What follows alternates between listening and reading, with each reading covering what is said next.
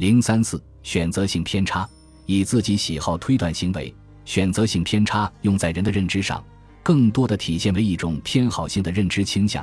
人们喜欢把事物分为典型的几个类别，然后在对事件进行概率估计时，过分强调这种典型类别的重要性，而不顾有关其他潜在可能性的证据。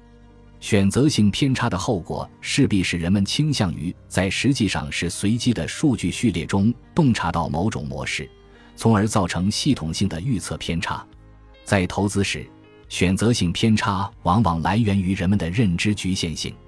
一九七四年，以阿莫斯特沃斯基和丹尼尔卡尼曼为代表的经济学家提出，投资者由于认知容量的局限性，在某一时点上不能处理所有信息。总是选择少数事物作为认知的对象，使被认知的对象好似从环境中凸显出来。比如，大多数投资者坚信好公司就是好股票，这就是一种选择性偏差。这种认知偏差的产生是由于投资者误把好公司的股票混同于好股票。其实，当好公司的股票价格过高时，就成了坏股票；坏公司的股票价格过低，也就成了好股票。当然，在资本市场上，这些现象很少单独出现，而是紧密的联系交织在一起。